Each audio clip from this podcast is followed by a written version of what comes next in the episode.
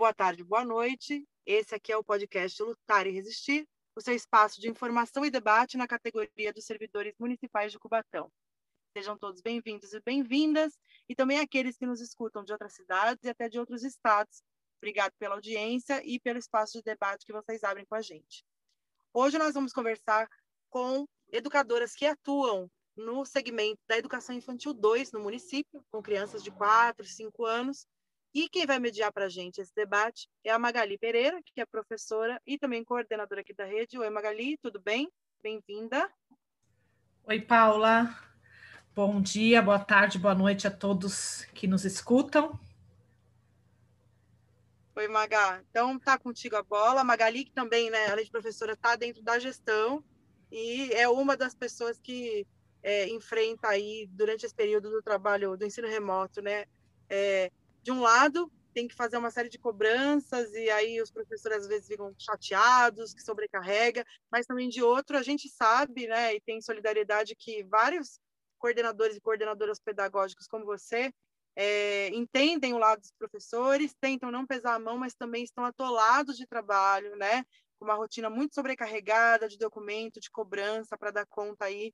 Então, é, parabéns pelo trabalho que vocês fazem quando são comprometidos e boa sorte nessa jornada aí de transição né, desse ensino remoto para esse possível ensino híbrido que está tão na moda. É com você, Magali. Obrigada, Paula. Bom, é, hoje a gente vai conversar um pouco aqui, como a Paula já, já anunciou, com algumas profissionais que atuam na educação infantil 2, aqui no nosso município, em Cubatão. É, a educação infantil, né, que a gente sabe que historicamente é, acaba sendo uma etapa meio que secundarizada, menos importante, que muitas vezes a gente usa até adjetivos aí no diminutivo, né, para caracterizar coisas relacionadas à educação infantil. Então, é, nós temos aqui a professora Cindy, que atua na UMI Rio Grande do Sul. Fala um oi aí para a gente, Cindy. Oi, gente. A professora Luciana, Luciana Avelino, tem muitas Lucianas né, na rede. Luciana, que atua na UMI Estado do Amapá. Dá um oi, oi aí, Lu. Oi, pessoal, tudo bem? Boa tarde, boa noite, bom dia, a hora que seja, tudo de bom aí. E a Fabiola, né, tá há muito tempo aí na rede, é gestora, é diretora da UME Rio Grande do Sul, também atuando aí há alguns anos no Infantil 2. Oi, Fabiola. Olá, pessoal. Boa discussão aí para nós. Obrigada. Bom, é, Bem-vindas, então, mais uma vez, né? Como a gente acabou de comentar, a educação infantil, por vezes, é meio que deixada aí, né, em segundo plano, é, e a gente sabe que é uma etapa fundamental, importantíssima no processo de, de desenvolvimento, de aprendizagem. Algum, algumas aprendizagens que são construídas aí nessa, nessa faixa etária, né, são levadas aí por, por grande parte da, da escolaridade. Então, nesse processo de, de ensino formal, a gente vê até pela história da educação brasileira, né, que a educação infantil ela entra como uma também uma etapa da educação básica só depois da LDB. E ainda assim a gente vê que isso hoje é, não tem a valorização necessária. Então, queria que vocês comentassem um pouco aí, é, livremente, né? quais os principais desafios que vocês encontraram aí, encontram, né? A gente está falando aí do ensino remoto, mas são desafios que também já apareciam antes e que terão depois. Então, que desafios são esses colocados para o Infantil 2? É, eu acho que essa discussão que é muito importante, porque de fato, como a Magali está citando aí, já a gente já tinha problemas antes do ensino remoto. Por exemplo, na nossa escola, a gente tem problemas para conscientizar as famílias da questão da concepção de educação. A gente, eu atuo na UMI Rio Grande do Sul e a gente tem um projeto pedagógico que é diferente da, das demais escolas da rede. Então, a gente já vinha num processo com dificuldades de conscientização das famílias, desse papel de desconstrução de uma escolarização ali é, voltada para o papel. A gente tem uma, uma concepção muito voltada para a criança na brincadeira, na, na, na intervenção com a natureza, e sem deixar a aprendizagem de lado. E aí, que agora com essa coisa do ensino remoto, é, voltou com tudo essa questão do, da escolarização é, formal, voltada para um papel. Então, a gente teve muito, assim, só, só potencializou. Na minha opinião, tudo que era ruim ficou muito pior com o ensino remoto. Então, a gente já tinha isso de ruim, que era a cobrança tanto da Seduc de Cubatão, que é, na minha opinião, é a vanguarda do retrocesso pedagógico, quanto na, na questão das famílias, de conscientização de que a educação infantil ela tem o seu papel, que ela é importante e como isso deve acontecer, baseado não na nossa cabeça, baseado em muito estudo que acontece é, a esse respeito na nossa escola, na nossa formação. E aí, com essa coisa do, do ensino remoto, os pais vieram com tudo, com essa coisa do papel que a gente tinha que mandar folhinha para casa, é, com pontilhado, com cópia de letra, com cópia de número. E aí o desafio foi muito grande, porque a Seduc não ofereceu absolutamente nada de formação, de recursos, não só para a gente, mas para a rede toda. Nós não somos é, especiais ela abandonou tudo, não abandonou só a educação infantil 2. E aí que é, a gente teve que fazer um, o, acentuar esse trabalho de conscientização de que não é assim que a criança aprende, e, e até que a gente conseguiu alguns resultados, tudo por mérito próprio. É, e assim, ainda temos um grande desafio pela frente, mas algumas coisas a gente conseguiu conquistar. O que eu vejo de dificuldade é que já era uma dificuldade no presencial. É, as crianças só ficam dois anos, né, com a gente na educação infantil. Então, quando a gente está começando a conscientizar de que é de uma outra forma, as crianças saem e entram uma nova turma. Então, agora a gente tem uma nova turma na, também nessa modalidade remota que a gente está conscientizando aí. Acho que é isso. É, e sim, uma coisa que você trouxe, né, assim, de essa comparação, né, até porque as crianças têm irmãos que com certeza estão em escolas de Fundamental 1, Fundamental 2 e acaba havendo aí essa comparação, né, de que ah, a escola tal está mandando um monte de atividade e o meu aqui da educação infantil só tem uma orientação de uma brincadeira para eu fazer, né, como se isso fosse pouca é. coisa. Então, eu imagino que, Eles, que seja difícil lidar com, com vizinha, isso, né? né? Comparam com a vizinha, de que ó, a escola da vizinha tá mandando um monte de folha, essa escola aqui não tá mandando. Então, já vinha essa comparação. É, eu repito, tudo que era ruim ficou muito pior. Se potencializou, né? É. E a gente tem a Luciana, que é uma professora né, que estava aqui na rede antes da gente, e pode comentar talvez um pouco com a gente, Lu, para você, né, com tantos anos aí de experiência na educação infantil aqui no município de Cubatão, como foi esse trabalho, né? Porque a gente sabe a importância aí do brincar, né, do, do, do trabalho com os campos de experiência na educação infantil, dessa relação afetuosa, da socialização, o trabalho com a linguagem. Como é que ficou tudo isso aí por meio aí das telas e dessa relação com o trabalho remoto, né, com esse ensino remoto para a educação infantil 2? Com certeza. A primeira coisa que eu quero falar, o trabalho remoto é isso aí. É a gente está na nossa casa, né? E tá ouvindo, por exemplo, a filhinha da Magali falar o tempo inteiro e a Magali fazendo careta, né, para ela e, né, para ela parar de falar. Mas é isso o trabalho remoto, né? A gente trouxe o trabalho para dentro da casa. Então tem toda essa dinâmica da casa e aí a gente tem que dar jeito em tudo isso aí, nas nossas reuniões, em podcast, em live, seja do jeito que for. Para mim, o desafio maior, nós fizemos 100 aulas, 100 aulas contadinhas no período integral, todas voltadas para o lúdico com a aprendizagem, para o concreto com a aprendizagem. E as minhas dificuldades e de todas nós não foram diferentes da da Cindy, que os pais cobravam o bendito do papel o tempo inteiro, né? É, é, é uma coisa que é antagônica, por quê? de, devido que nem a Magali falou, historicamente já houve uma desvalorização muito grande na educação infantil. Então, ele é o parquinho, mas ele é o parquinho que tem que dar lição. Porque a lição no papel é que os pais têm menos dificuldades de é, encararem, digamos assim. Então, houve um trabalho de orientação muito grande a esses pais para que a gente pudesse realmente conscientizar da importância.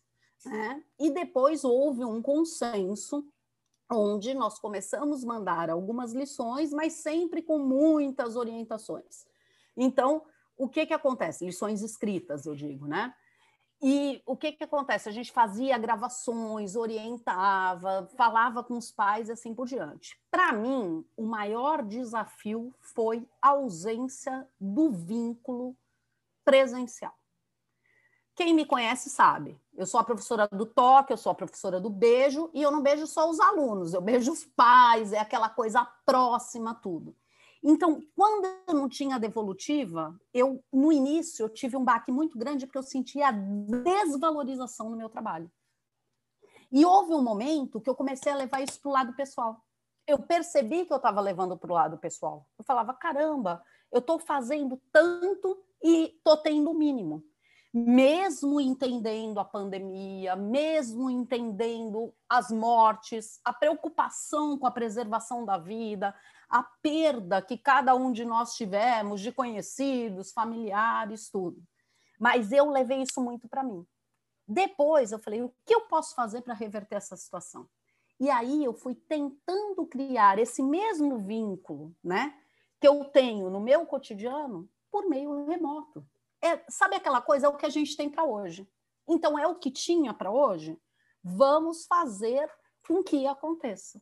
E aí, hoje eu posso falar para vocês, eu tive resultados muito bons do tipo, mães de alunos meus mandando WhatsApp para mim até hoje, tia, como é que tá? Como é que estão as coisas? Como é que tá esse ano, sabe?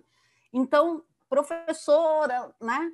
Aí e assim foi indo, foi caminhando e a gente conseguiu conquistar. Mas o maior desafio para mim foi esse, né?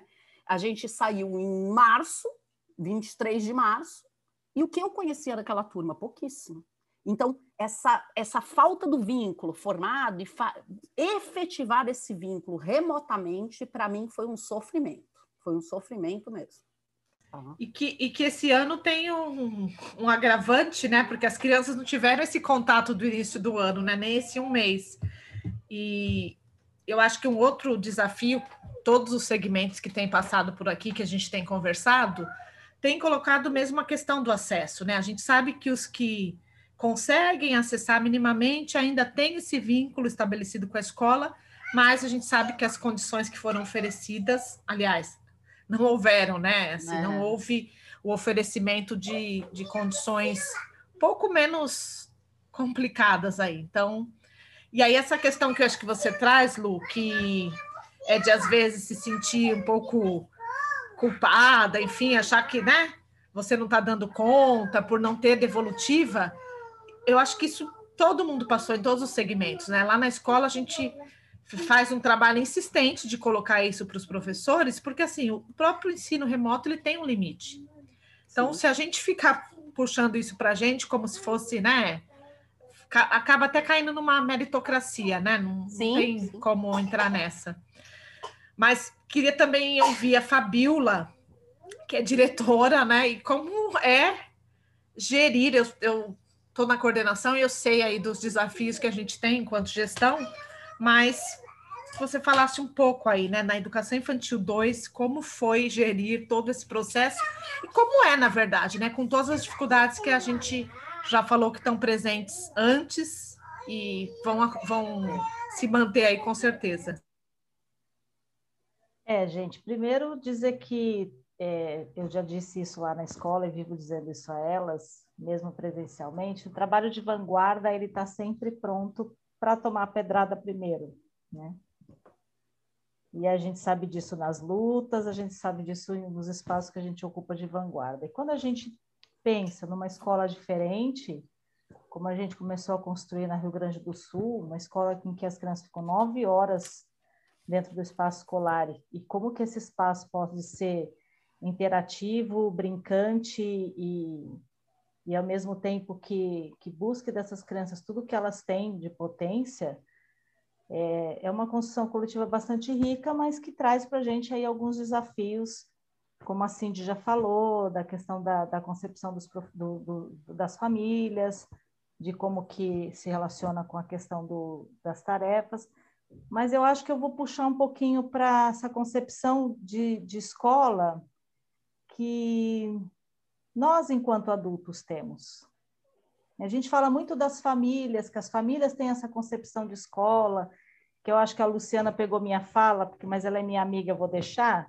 Eu tinha que colocado que a, é, essa contradição, que ao mesmo tempo que a gente é parquinho, a gente tem que dar conta de ler e escrever. Né? Eu acho que é uma contradição que a educação infantil vive o tempo todo. E eu acho que a concepção do educador ainda não está formada a esse respeito também. Enquanto professor, eu não estou falando só, não estou falando da Rio Grande do Sul, estou pensando aqui em quem está ouvindo a gente que não está no nosso espaço lá. Enquanto professor, é, a gente tem clareza do que é educação infantil de 4 e 5 anos, a gente tem clareza de que espaço é esse brincante, de que, esses, que, que autonomia é essa, o que, que a gente faz com essa criança. Nós, como adultos, temos clareza? Nós temos clareza como adultos do que nós somos enquanto adultos e daquilo que a gente foi se construindo a partir do, do que a gente é enquanto profissional. E aí cada um de nós vai levando essas clarezas de um jeito para a escola. E quando a gente tenta transformar isso num projeto coletivo, isso dá muito trabalho. Não é uma coisa simples de fazer, porque cada um tem uma noção de autonomia, tem uma noção de, de, do que é brincar na educação infantil, do que é esse ler e escrever. Então, assim, é, afinar esse processo formativo é uma coisa bastante é, desafiadora, eu acho, no processo de gestão. É, eu acho que daí a gente lida o tempo todo com, com o que é expectativa e o que é realidade o tempo todo. Né? A gente está falando, eu estou falando ainda de um ensino que existe, que é o presencial, que, na minha opinião, o ensino remoto ele existe para marcar um processo produtivo de que o professor não pode fazer nada em casa, ele tem que fazer alguma coisa e ele tem que fazer isso e, e seja lá qualquer coisa que ele faça, ele tem que mandar alguma coisinha para os meninos lá, senão ele não faz jus ao salário que ele recebe me, me vem um pouco essa sensação aí de, de, de produtividade que, que me dá bastante irritação. Mas a gente lida o tempo todo com nossas expectativas e as nossas realidades. Nós temos uma expectativa e as nossas realidades são outras. Assim é o ensino remoto. A gente começou com algumas expectativas, e acho que a Luciana evidenciou bem isso. As expectativas, quanto mais altas elas são, maior a frustração e aí a gente vai se frustrar, porque a gente entra num processo de expectativa do educador que a gente vai dar conta, que a gente vai resolver, que a gente vai interagir e que de repente aquilo tudo não funciona, né? Tudo que a gente construiu enquanto educador precisa ser rei, é, é, é, como é que o povo fala? Tem uma palavra que eu odeio, eu vou lembrar daqui a pouco. Reinventado, reinventar. reinventar. É, Estamos nos reinventando o tempo todo, né? E mas reinventando a partir do quê? A partir das invasões às casas das crianças, a partir da invasão das nossas rotinas, a partir da invasão das rotinas das famílias, a partir, a partir do que que a gente está se reinventando, né? Então, é, é, um, é um desafio, eu converso muito com as meninas, porque eu acho que tem um, tem, já, a gente teve isso no coletivo ano passado, da gente abrir a reunião e dizer assim, então a gente não quer, a gente não sabe mais o que faz. E de o tempo todo a gestão tem que reafirmar, gente, o nosso trabalho está sendo o melhor. É o melhor que a gente pode. O tempo todo esse trabalho é o melhor que a gente pode. Se não está sendo eficiente, a culpa é da pandemia, porque existe uma pandemia, que eu acho que às vezes a gente esquece desse detalhe, e vamos embotando responsabilizações nas nossas vidas e na vida das pessoas, o tanto quanto a gente pode dentro desse modelo produtivo que todo mundo tem que produzir. Agora, até as famílias têm que produzir atividade, até as famílias têm que dar conta desse trabalho que tão, é, tão suado que a gente vinha fazendo da profissionalização docente, que eu acho que esse é o maior problema para mim no ensino remoto. A gente vem num processo de, de, de, de luta de que aula quem dá é o professor. Profissional da educação, portanto, que ensina a ler, escrever, que sabe o que fazer, é o professor. E aí, de repente, no ensino remoto, você dá uma lista de coisas, seja elas quais forem, brincadeira, pensada, não pensada, gente... e o pai é que tem que fazer esse trabalho. Então, até que ponto isso é, profissionaliza ou desprofissionaliza a nossa, a nossa função, né? Do que, que a gente está falando. Então, assim, na minha opinião, eu também não sei qual é o modelo. Eu, eu trabalho em escola privada. Em escola privada voltou 70%. As crianças estão lá, né? com protocolo, aquelas coisas todas horrorosas que eu acho que a Luciana ia morrer com os protocolos que tem. E mas são, eram crianças que a gente estava conseguindo acessar remotamente também, porque elas tinham essa condição de fazer isso remotamente. As nossas crianças, a gente não consegue fazer esse acesso remoto, né?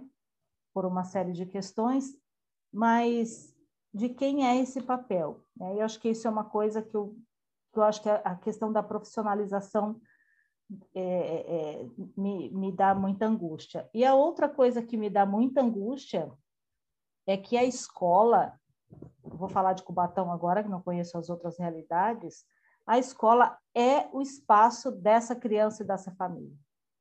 E hoje a gente está vendo que sem esse espaço as famílias estão órfãs, órfãs de um cuidado social, órfãos de um atendimento, elas estão sozinhas nesse processo, porque elas não têm escola, elas não têm onde deixar os filhos, elas não têm onde levar o médico, as crianças é, é, em atendimento especializado estão abandonadas, não fosse a escola nesse processo tentando esse, esse recurso de estar tá trazendo essas crianças para a aprendizagem, a gente...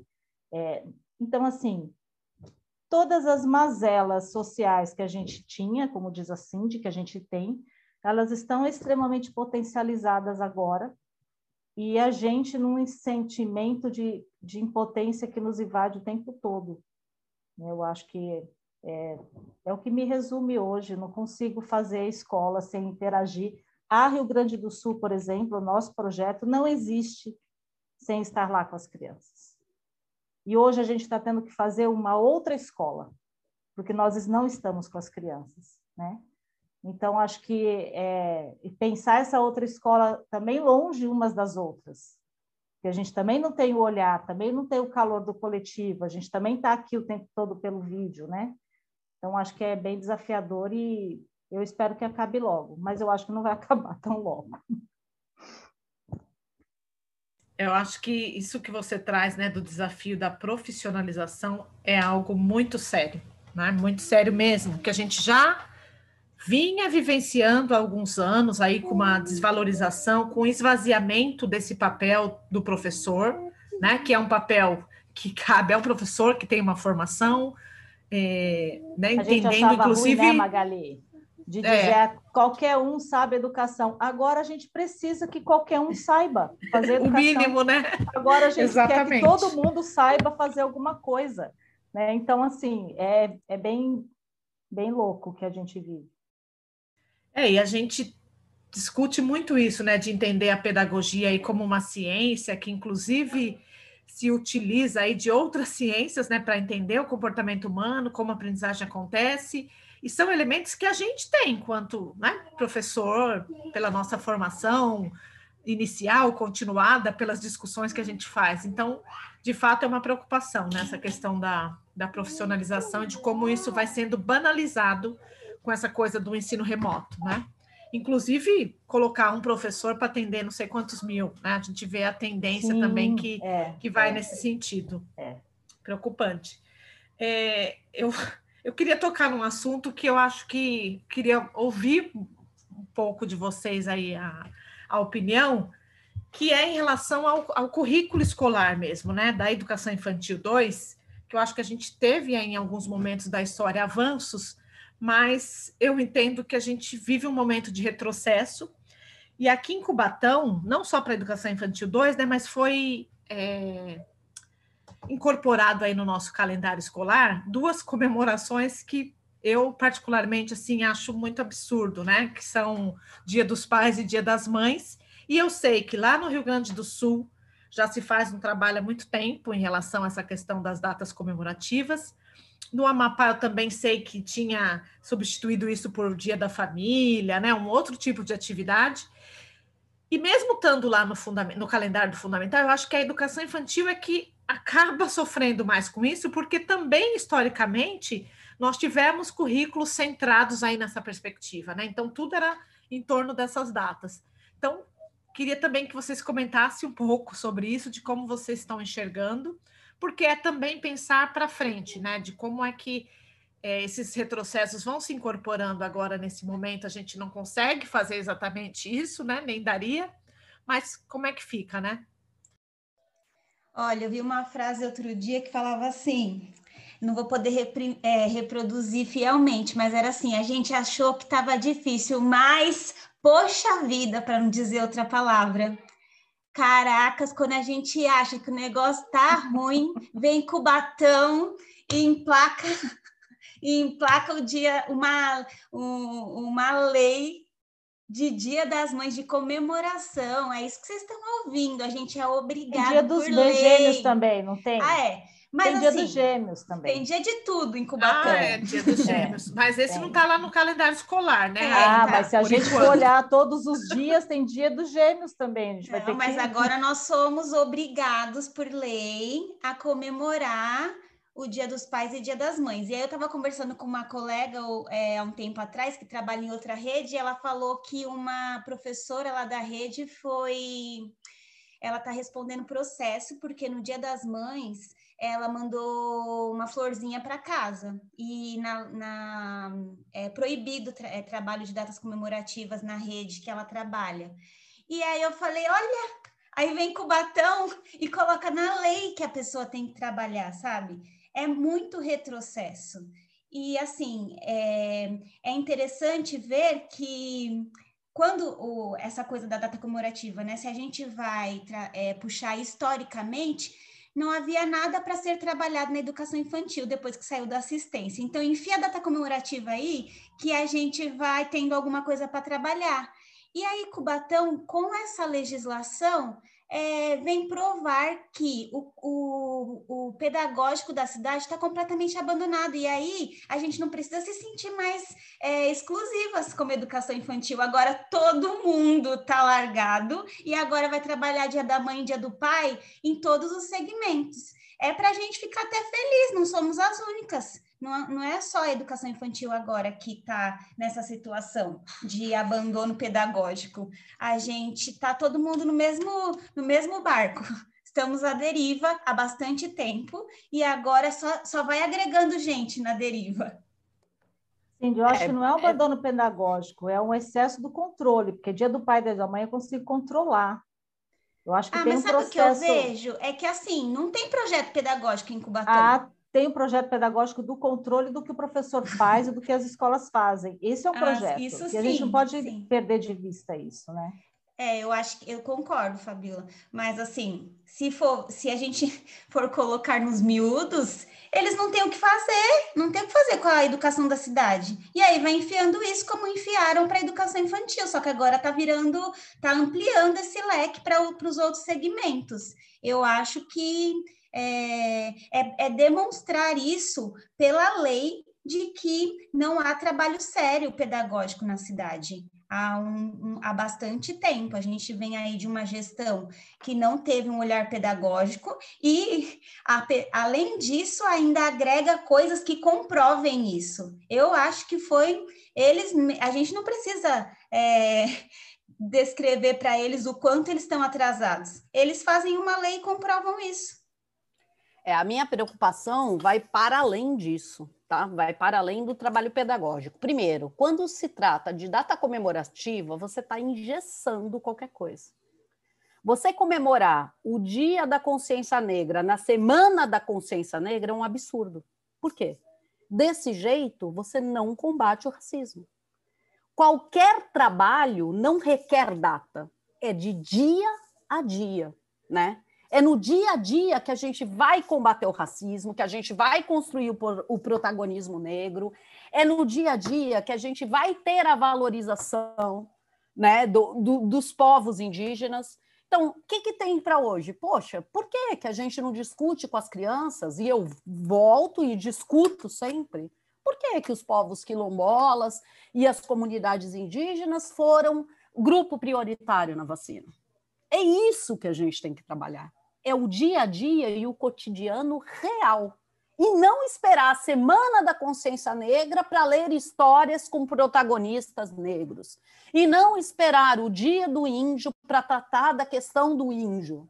Entendeu? Então, qualquer data comemorativa ingessa. Quanto ao Dia do Pai e o Dia da Mãe, eu tenho horror, verdadeiro horror a isso. Porque não há projeto pedagógico, mas há projeto para a comunidade, para a sociedade, enxergar esse retrocesso do jeito da família idealizada de papai, mamãe e filhinho, né? Cadê a valorização das famílias monoparentais? Cadê a valorização das famílias de união homoafetiva, gente? Então, é isso que se quer combater com o Dia do Pai e da, e da Mãe. Pior do que não ter projeto pedagógico é ter um projeto onde se incuta na cabeça das pessoas e valorize, né, aquela familhinha tradicional. É isso que me preocupa demais. Então, não dá, né, para aceitar isso. É dia da família. E acabou. Certo? Então, ter como projeto de lei isso é um verdadeiro absurdo na minha concepção. Fora o constrangimento, né, Lu, que se causa aí às crianças, é, totalmente desnecessário. Na verdade, é, eu acho criminoso, né? A gente ainda, enquanto escola, no ano aí de 2021, causar situações de constrangimento para quê? Né? Em troco do quê? De de a gente querer estabelecer algo que não é a realidade das pessoas, da sociedade, e mesmo que fosse, não é o papel da escola, né? Não Celebrar é isso, comemorar isso. Isso é. pode acontecer lá na sua casa, no seu espaço privado, enfim, naquilo que você escolhe. Agora, pensando numa educação pública, a gente tem que garantir outras coisas, né? Como vocês já trouxeram aí. Então, projetos que pensem essa formação humana, é, atrelando aí os conteúdos que são conteúdos escolares, mas com as vivências, né, com enxergar o mundo de uma outra forma, inclusive para que a gente é, ajude, né, contribua com a formação aí de, de pessoas é, que respeitem mais as diferenças, enfim, que assumam aí o seu papel na, na sociedade, né, com uma transformação que é o que está lá, né, nos, né? vários documentos, mas a gente não vê isso depois, né, quando chega ali no, no, no dia a dia e na hora de, de fazer as leis, isso fica de fora. Desculpa, Lu, ia falar, pode continuar não, aí.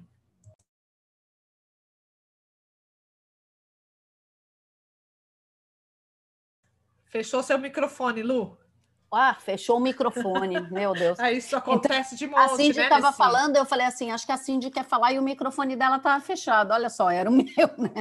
Então, que as pessoas se aceitem, que valorizem sua identidade, que possam é, se construir, se assumir, né, de uma forma diferenciada, gente, não de uma forma padronizada, encaixada.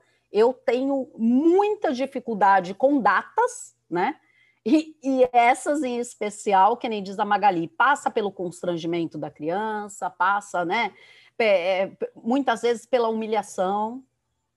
Então, eu sou totalmente contra e estou revoltadíssima. Deixo aqui a minha Gente, revolta registrada. Ainda bem que estamos tem, juntas. Não, ah, desculpa, não tem a sensação de que, assim, discutir isso com as famílias, de que, gente, olha, é, explicar esses motivos de por que não há essa comemoração é uma coisa. Agora, quando vem de onde está vindo, é muito. É, é, a gente precisa combater isso, não dá para deixar. Ô, Cindy, mas eu acho que as, as, famílias, e eu não sei se a Magali vai me chamar, mas já entrei. Eu acho que as famílias, quando a gente abre para discussão, elas ainda entendem melhor do que o próprio professor. É verdade. Do que o próprio gestor que acredita nessa meleca, que acredita nessa construção de um projeto ideológico que a gente está vivendo da moral dos bons costumes, da família Margarina, que acredita nesse, nesse, nesse processo e que ainda se faz muito feliz de propor, por exemplo, no Dia das Mães, uma atividade de corte e costura e no Dia dos Pais, uma atividade de jogo de futebol, como se de verdade a gente ainda vai fazer a, a, a afirmação de que a questão de gênero faz muita diferença nas atividades, porque ninguém faz oficina de culinária no Dia do Pai. É, exatamente. exatamente. Então a gente é. incorpora a, a, a, o troço, que eu não sei nem o nome disso, e ainda faz, ainda reforça todas as outras questões que estão. Não é nada tão ruim que não possa Reforça o machismo, pior, né? reforça tudo, é, é, isso aí. Mas que estão tá. em nós, porque se não estiver Sim. em nós, nós vamos fazer o Dia da Família de um outro jeito. A gente vai pensar mesmo no calendário escolar no Dia da Mãe e vai pensar numa outra forma de pensar isso. O problema é que eu volto a dizer, acho que é aonde que está a concepção de escola de nós educadores, de nós gestores de escola, né? Porque eu, eu falo sempre lá na Rio Grande do Sul, a gente tem que aprender, se a gente pensar em escola nesse país diferenciada e, e, e botar nossa crença de concepção na mesa, nós vamos ter que pensar em como transgredir os processos. E se a gente não acredita, a gente transgride. A gente vai fazer o dia da mãe com jogo de futebol com a avó, com o vô, com, o padrasto, com todo mundo lá na escola. O fato é que muitos de nós acreditam nisso. E por isso nós temos um presidente que acredita nisso, porque muitos de nós também votou nisso, também reforçou isso.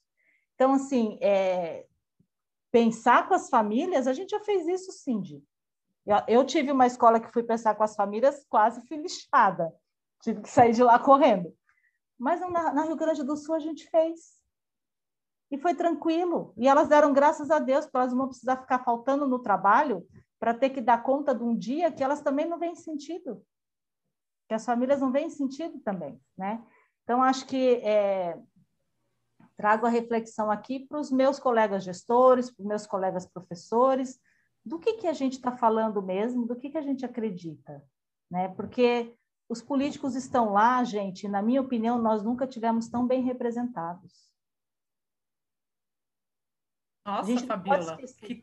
Sim, é, porque é a reflexão porque do que a sociedade pensa. É a representação pensa. do que a sociedade pensa. É o que a sociedade é. quer. É, a gente, e assim, e é um governo que nunca a gente nunca teve um governo que cumpriu tão bem a sua pauta, sua pauta política de campanha. A gente não pode negar que esse cara, eu estou falando agora do governo federal, que esse cara não cumpre a pauta dele, porque ele cumpre, arrisca. E aí a gente e, tem... Estadual e municipal também, ninguém tem surpresas. Não, porque o, é, aí, aí no municipal a gente não pode reclamar de surpresas, porque a gente, né, mas aí eu não ponho, né, porque não sei se o funcionário conseguiu apoiar esse cara, eu acredito que não. Mas, assim, é, as pautas que a gente vê, elas são pautas que estão sendo cumpridas porque nós elegemos, né? Nós, enquanto sociedade. E aí, como que eu, é, o que eu acho é que são tempos bastante difíceis e, e tempos de resistência. A gente puder resistir aí ao dia do pai, ao dia da mãe, da, da maneira em como a escola acredita, de uma concepção igualitária, dessa que a Luciana contou aí para gente, e poder pensar num dia diferente, que não seja de pai e de mãe, nós estamos resistindo a esses tempos que eu tenho crença que vai passar. Mas é tempo de resistência, porque. É, é Oxalá é que a gente consiga resistir, porque senão, gente, daqui a pouquinho vai voltar a oração antes da merenda, tá? Opa! Vamos Opa. que vai voltar a oração Opa. agradecendo. Voltar? Ela não foi embora totalmente, Ela não foi né, embora, é disso Aí... que eu falando, né? Eu, eu quero Tem muito morrer. professor que faz a oraçãozinha antes do lanche dentro da escola. E a gente faz, a gente reforça essas coisas, e tem muito gestor, eu vou falar agora, né, porque a gente está falando de professor, gente tem que falar de gestor também, tem muito gestor que bota isso como pauta. Bom professor é o cara que faz a oraçãozinha antes da refeição na escola. Aproveita então, e agradece assim, quando falta a merenda e a fruta também. Ah, amém, pelo amor de né? Deus, gente. E agradece ao Papai do Céu primeiro da comida, porque a senhora que está cozinhando lá, que se esforçou, que se lascou, que está lá fazendo a comida sozinha, nunca recebeu um obrigado, né? Então, acho que é, são questões que a gente não para para pensar no universo cristalizado que é a educação. Aqui a gente está falando de educação infantil, mas acho que é de todo o processo. É geral, né? né? E, é. e assim, você, Fabiola, é uma das pessoas aqui, acho que a Luciana talvez também tenha participado, né? Eu sei a Fabiola porque a gente vê o nome dela em vários documentos e tal.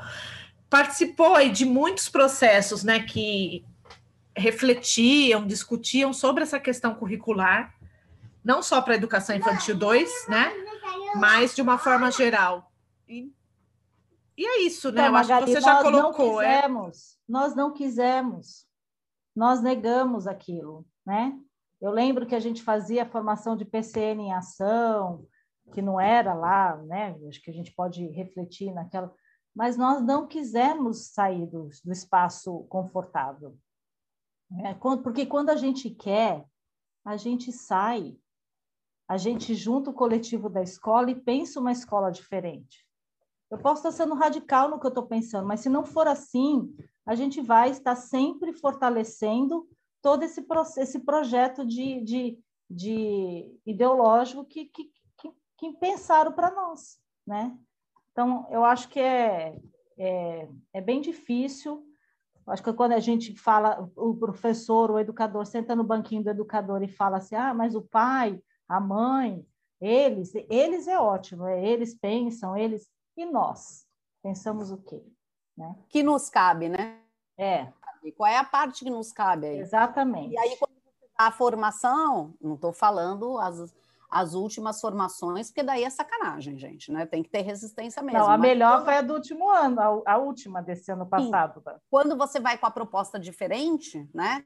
Com essa mudança, com essa transgressão, o que, que acontece? As pessoas não aceitam. E aí você toma paulada, porque você está na linha de frente e tome paulada, e tome paulada em você, né? Então é isso aí. Até que ponto os profissionais estão dispostos a mudar? O que, que a gente também, carrega? né, Lu, a gente precisa pensar que essa mudança também, ela vem também de uma formação. Né?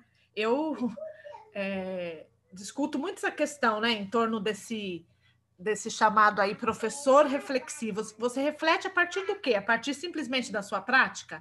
Se você não tem elementos ali, né, de, de conhecimento mesmo, de estudar, de parar e se debruçar, inclusive para pensar outras formas de currículo, você vai propor o quê? Né? A partir do quê?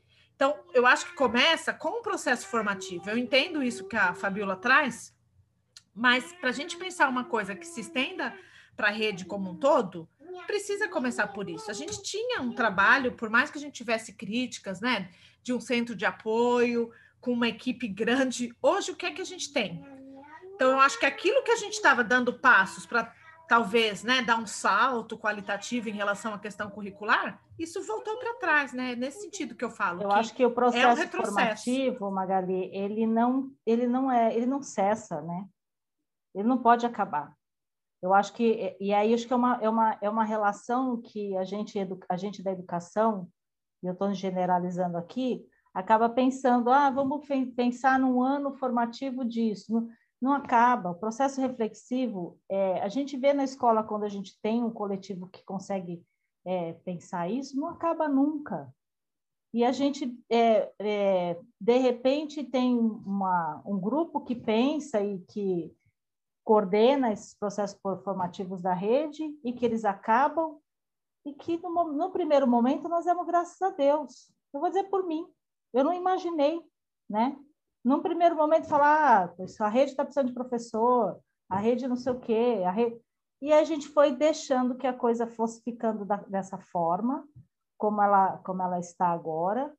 É, eu acho que no movimento de classe, a gente, a gente reivindica pouco o processo formativo, essa é a minha queixa. Então, no movimento de classe, a gente deixa muitas vezes o processo formativo como uma das últimas pautas. Eu sei que tem várias outras pautas, né? Muito importantes, porque a gente vem sendo afogados aí por um, por um processo de pauta cada vez, cada vez essa pauta aumenta mais, né? E fica mais difícil, entendo isso. Mas ela é, é o processo formativo para nós ainda não é prioridade. Né? E, e se constrói um mito também em torno disso, é, né? É, entendeu? De que então, o professor assim, não quer estudar, ele não quer estudar, depende não, o quê, né? Quando exatamente, é. Algumas coisas eu, né, com aquilo. Algumas coisas eu também não quero. Né? Aquele ensino híbrido do ano passado eu não quis. É, é, mas eu acho que a gente precisa incorporar isso na nossa pauta, né? De classe. A gente tem que ser formativo, a gente tem que estar nesse processo aqui, disso que a gente está fazendo agora o tempo inteiro, né? É, e precisa encontrar espaços e precisa cavar espaços, porque senão vão soterrar a gente mesmo nessa pauta ideológica aí, que não, não é mole, não. É verdade. Ó, mediadora, faça mediação, porque senão esse podcast ninguém mais vai ouvir, porque a gente fala pra É, já estão já, já dando um toque aqui, porque a é, gente, é, porque a gente... Vai, vai precisar encerrar, né? Infelizmente, porque o papo está muito bom, eu acho importantíssimo, vocês trouxeram elementos aí fundamentais para a gente discutir, não só aqui, mas na rede como um todo, né? E agora, sei lá, né? Já que a gente está com o tempo aí um pouco apertado, ouvir algumas considerações finais aí de cada uma de vocês, é, pensando nesses vários aspectos que a gente conversou, né? Da formação, da estrutura, do currículo. Aí na educação infantil, se vocês quiserem deixar uma uma mensagem aí para as colegas da Educação Infantil 2, não só, né, mas para todos os profissionais da educação aí da rede, e, e aí se despedirem, aproveitar esse, esse momento para isso, né? Então fiquem mais à vontade aí para comentar alguma coisa.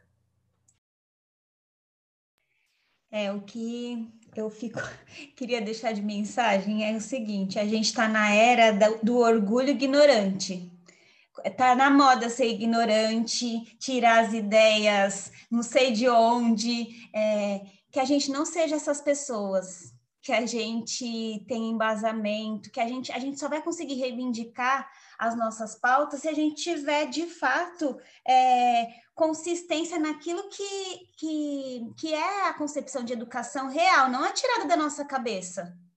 Não aquela que eu mais me identifico, mas algo que tenha fundamento, que a gente é, que a gente não tenha esse orgulho ignorante, que a gente tenha orgulho de fato de estudar, de, de colocar em prática, de rever a nossa prática, de discutir com o coletivo, de construir uma, uma educação é, de qualidade para os filhos e filhas da classe trabalhadora. É, eu, uma das coisas que eu percebo muito, e inclusive numa formação, eu até tive um, um pouco de resistência da categoria categoria é que a gente seja os professores que a gente quer que os nossos filhos tenham, porque muitas vezes a gente coloca os nossos filhos em escolas particulares e a gente joga o balde de Lego lá no tapete para as crianças da nossa, os nossos alunos brincarem. E isso é no mínimo imoral, para não dizer as demais coisas. Então que a gente busque qualidade, porque é, é o mínimo que a gente pode fazer. Muito bom, Cindy. É isso aí, né? Às vezes a gente, pelas condições, né? Pelo processo aí de precarização que a gente vive, muitas vezes o professor é, acaba caindo nessa armadilha que é meio que, né? É, deixar de cumprir aquilo que também é o seu papel social. Fazendo a crítica, é óbvio, mas a gente tem que boicotar uma pessoa só, né? Que é quem está contra tudo isso, e não as famílias, as crianças. Então, é muito importante você trazer isso. Eu acredito muito né, né, nesse coletivo, né? Cada um tem sempre algo a contribuir e essa construção coletiva vai ajudar demais. Muitas vezes o outro não pensa o que eu penso, graças a Deus que ele não pensa o que eu penso, né? E aí a gente vai crescer e construir coletivamente isso. E luta, luta, luta, luta, porque a nossa luta muda assim, né? O nosso estudo, que nem disse a Cindy, instrumentaliza a gente na prática. Eu faço isso, por isso, isso e isso. né? Então, eu não sou apenas um livro ambulante, eu estudo e trago a prática. Então, é o, o velho círculo do Paulo Freire. Eu faço, eu faço a minha reflexão, eu levo para a prática, eu reflito, e aí tudo embasado no estudo e na prática. Então, é o tempo inteiro isso.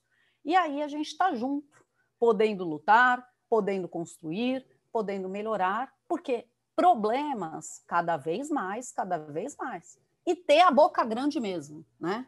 Ter, ir lá e ser combativo. A gente não pode se calar, porque no momento em que você se cala, você passa a ser cúmplice das situações que lhe estão sendo impostas. Então, não se cale, né? Eu acho que momentos de estudo, a gente já passou por várias escolas e pela mão de pessoas maravilhosas que aqui estão. Eu tenho que falar, Magali, Fabiola, Leandro, Cíntia, o quanto que a gente aprendeu, né? Porque essa construção coletiva é o que eu acredito, né? Então, deixo um abraço, para o pessoal, obrigada, né, pelos ouvidos aí atentos e desculpem a falação sem fim. Quando quiserem convidar, eu prometo que da próxima vez eu falo menos, tá bom? Não, é para falar mesmo, né? Para isso que a gente está aqui. obrigada, Lu, mais uma vez também, Cindy, Lu, é, Fabiola. Se for para falar menos, eu não venho não. eu só venho se for para falar mais. É, ô Cindy, você me deu um nome chique para uma coisa que eu falo, acho que você vai lembrar que eu falo, que a gente ultimamente tem achado bonito ser feio. E você falou orgulho ignorante, achei maravilhoso. Nossa. Porque, né, substituiu aí o que, o que eu acho que a gente. Tá pensando que é bonito ser feio, né? É, então, mas eu acho que a gente está numa fase de que acha bonito ser feio, né? E, e eu acho que eu deixo aqui é, um, um recado de que a gente possa ser cúmplice da nossa própria história. E essa cumplicidade que ela seja de luta, de fé, de garra, a partir de argumentação da ciência, está fazendo muita falta, né? É, e que essa ciência, ela, e essa falta da argumentação da ciência, ela vem de uma fala na nossa categoria de que ah, a teoria não tem nada a ver com a prática. Há quanto tempo a gente escuta isso, gente? Eu tenho 32 anos de magistério. 32 anos que eu escuto o professor dizer que a teoria não tem nada a ver com a prática. E agora a gente se vê dentro de um processo histórico que o país vive de negação de toda a teoria construída, de todos em todos os espaços, em todos os processos, né? É, minha mãe nunca questionou o que ia na vacina que eu tinha que tomar quando eu era criança. Ela levava para tomar porque ela confiava no processo científico. Hoje a gente precisa mostrar quantos por cento, de onde vem, se é China, se é não sei o quê. É, mas da, né, a raiz disso é, eu acho que foi um processo de negação histórico que a gente viveu. A teoria não tem nada a ver com a prática. Foi isso que a gente disse o tempo todo. Né? Então, que a gente possa re, rever essas questões e que a gente possa encontrar aí dentro do processo científico, pedagógico, psicológico, antropológico, tudo que a gente puder é, usar de, de, de argumento para que a gente possa ser cúmplice de verdade dessa história, de fazer uma educação diferente, naquilo que a gente pode também né? dentro das nossas possibilidades que, que, que já não estão sendo fáceis. A gente sabe que, que as possibilidades elas têm, têm se estreitado cada vez mais. A gente tem, mas a gente não pode se sentir encurralado. Então, que eu acho que essa cumplicidade possa nos unir, possa nos fortalecer e, e pensar nesse processo formativo como categoria mesmo, como um processo de, que nos fortalece enquanto profissionais da educação. Eu sempre disse isso, né? eu acho que eu sempre acreditei também. A gente só vai ser visto como professores, educadores, cientistas desse processo se a gente for é, estudante dele. Né? E formos cúmplices disso. Então, acho que essa é a minha, minha ideia hoje. Me aposentando, se Deus quiser, logo, logo. Estou rezando aí para para sair. Mas... Tá rezando e eu tô com inveja, já vou falar é, logo. Né? Mas que a gente é educador o tempo todo, né? Até na fila do supermercado, então não tem jeito de aposentar, a gente vai conseguir continuar sendo. Então, que a gente seja cúmplice, gente, tá? de tudo que a gente faz e, e do melhor que a gente possa fazer também. Obrigada, Fabiola, Lu, Cindy. Nossa, foi muito legal. Pena que a gente não pode continuar, mas vamos fazer outros, né? Acho que é importante a gente pensar que agora, né, eu, a Lu, a gente está compondo aí uma chapa, né, de oposição ao sindicato, que partiu de um coletivo, enfim. E a ideia é que esse coletivo se constitua, continue, inclusive vocês são mais do que convidadas para compor aí com a gente é, porque é independente, né? A eleição sindical ela passa e a gente fica e a gente vai precisar continuar pautando essas questões, discutindo, construindo coletivamente. Inclusive, a gente entende que é um papel do sindicato promover essas situações né, de formação, de debate, que são fundamentais né, para a gente aí se, se formar enquanto categoria e ter cada vez mais autoridade naquilo que a gente defende, que a gente luta. Então, Obrigada aí mais uma vez pela participação de vocês, foi muito bom. Maga, e continuamos Maga, aí. Oi. Passaram, Isso. A gente passarinho. Exatamente. Então, obrigada, a gente agradece aí também a todos que estão nos ouvindo e seguimos aí é, na luta e na resistência. Um abraço a todos. Beijo, meninas. Olha, Magali, dessa vez. Oi, Paula. Até eu quietinha aqui, só na, no suporte técnico, mas, gente, cada, são muitos podcasts que a gente está gravando e cada vez mais eu sinto assim, caramba, né? Que privilégio que a gente tem em, em ter na rede. Não, isso não é, não estou falando assim, é, sem ser honesto, é bem sincero, né?